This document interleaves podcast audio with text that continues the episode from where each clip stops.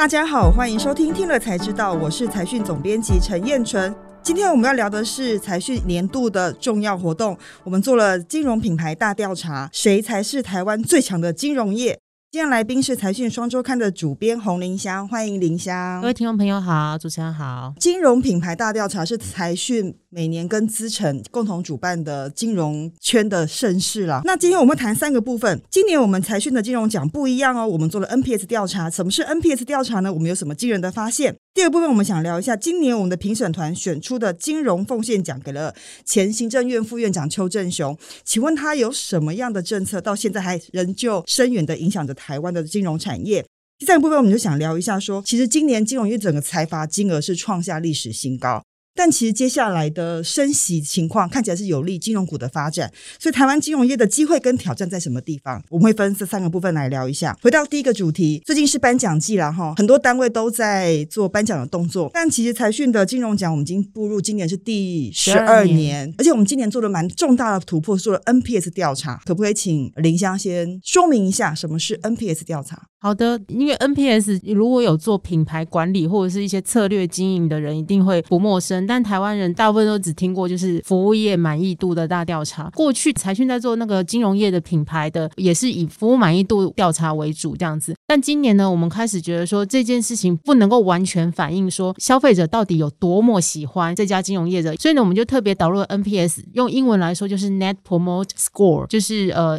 净推荐值，测试说到底他们有多么。的喜欢喜欢到他们愿意推荐给他们的亲朋好友。对，我觉得这个观念很重要，因为现在大家都讲场景生态圈嘛，代表说我用你也用，大家都一起来用，这个市场才会扩大。所以这次我们针对用净推荐的概念来重新评选金融的得奖的情况，基本上我觉得是更进一步的深化，让产业也好，或让消费者更理解说，到底消费者需要什么样的服务，到底金融业要提供什么样的商品才能够打动消费者，让他不只是自己满意，还愿意推荐给亲朋好友。对，听起来好。像很简单，但其实非常的困难，而且就是调查结果也也其实也比过去更难分析，因为其实我们必须要去了解说，为什么在这个时候会给他十分，在其他时候他却只能愿意给他就是很低的分数，就不愿意推荐他。明明他都说很满意啊，明明他也觉得他形象很好啊，为什么他就是不肯推荐给他？所以我们还要去做后面的分析，然后才能够知道说，到底哪一些金融品牌它真的是有深植人心的。我相信这个对于金融业来说也是一个更实际、更重要的一个参考依据。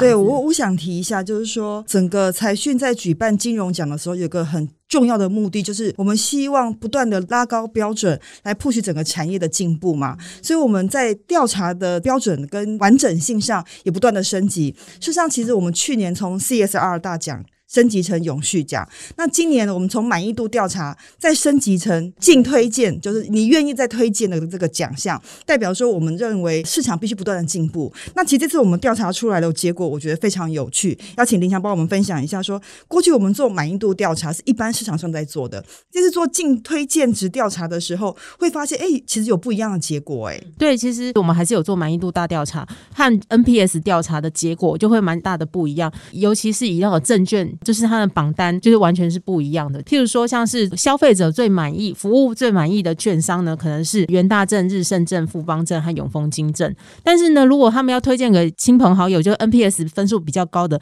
反而是国泰证、凯基证和元大证。这个排序是完全不一样的。我相信这个也可以给券商一个很好的思考，就是说他们要怎么样去去提升他们的呃服务，还有就是更精准的打中消费者这样子。对，我觉得精准服务这件事情现在变得非常重要，就是金融业提供一百个项目的服务内容，但到底消费者要什么？真正要什么？这件事情，我觉得可以从 NPS 调查里面找出来。那今年是第一年做嘛？未来我觉得逐年在做，再追踪下去，我相信会看得到里面的变化。其实更多的得奖名单跟内容跟比较哈，都在财讯的六四四期。这次我们做了一个封面故事，请大家来参阅。第二部分，我们想要进入一下，我们每年的金融奖都会选出由评审团共同选出金融奉献奖。那我们今年选出的是前行政院副院长邱正雄。那想请林香跟我们我们讲一下。说，其实邱正雄他做了哪些事情，对台湾的金融业产生了深远的影响？邱董事长他对我来说就是以我，就是他就是一直在民间了。其实我不知道他之前在那之前，我对于他之前在在财政部或央行，甚至在行政院的那些政绩，这样子是有什么多大的深远？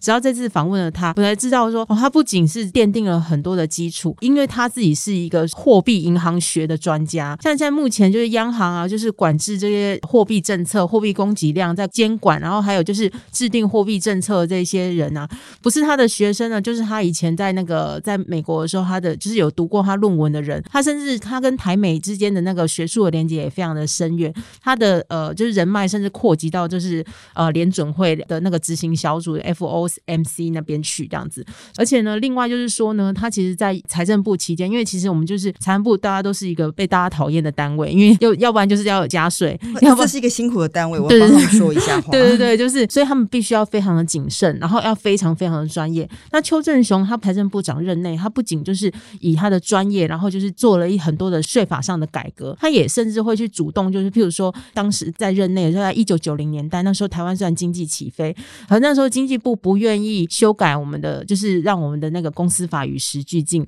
所以说那时候造成了就是很多公司他们会重复交叉借贷，然后提高了财务杠杆，提升了很金融业很大的一个风险。当时他虽然是财政部部长，但是他就去洽请了经济部去修改了公司法，然后增加了一个关系企业专章，才能够让这个就是银行的财务还有就是企业的财务体制开始慢慢恢复健全。所以这是其实是稳定金融非常重要的功劳，这样子。对，我看林香在内文里面也写到说，其实邱正雄他还推动了国安基金。其实现在大家都知道，当股市有大幅波动的时候，对，国安干爹，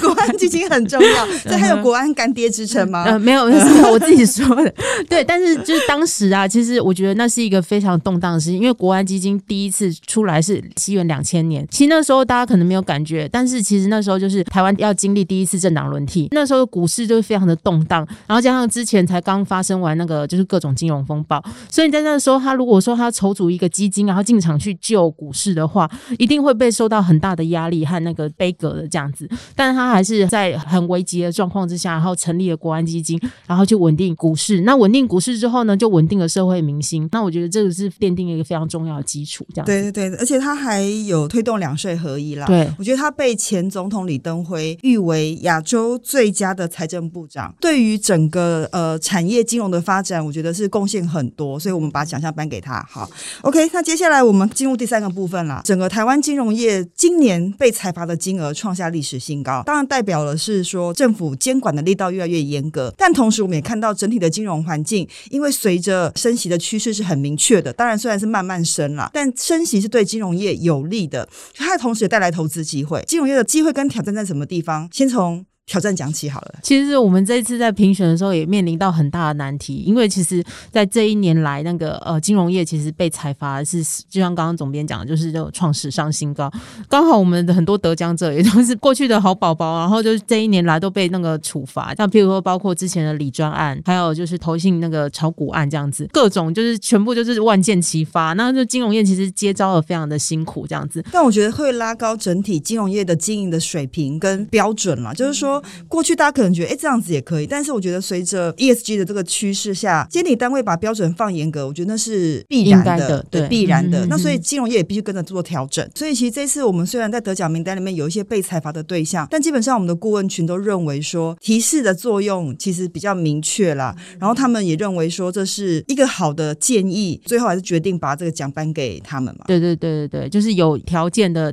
维持原案这样子，还是给予他们鼓励这样子，但也是期待就是说。这样的财阀可以激发我们那个金融业求生存的心情。对啊，因为基本上我们给讲的逻辑也是希望刺激产业进步嘛。我想着不违反我们的初衷哈。好，那接下来部分就想聊一下了，就是说呃，现在整个升息的环境看起来是慢慢在逼近，所以对金融业的发展看起来是很不错的。那我看之前国泰金的这个总经理李长庚李总，他也提到说他觉得现在是蛮好的投资时机。那所以如果回到投资来讲的话，怎么看金融业的机会呢？去年金融业非常的辛苦，就是是因为。去年因为那个疫情的关系，所以就是无限量的宽松，然后还有就是各国央行都一直在降息降准，所以就是金融业的那个他们能够本来他们就是赚那个利差，或者是要不然就是赚那个费差，那那个利差跟费差都非常的低的时候呢，股价就是一落千丈，甚至还有蛮多家金融业者都还衰退的这样子。可是我们金融业真的很厉害，比如说银行或是证券，他们也很积极的就去推动。他们如果说从虚和实去整合，就是他们整整体的生态圈，重新塑造他们的品牌，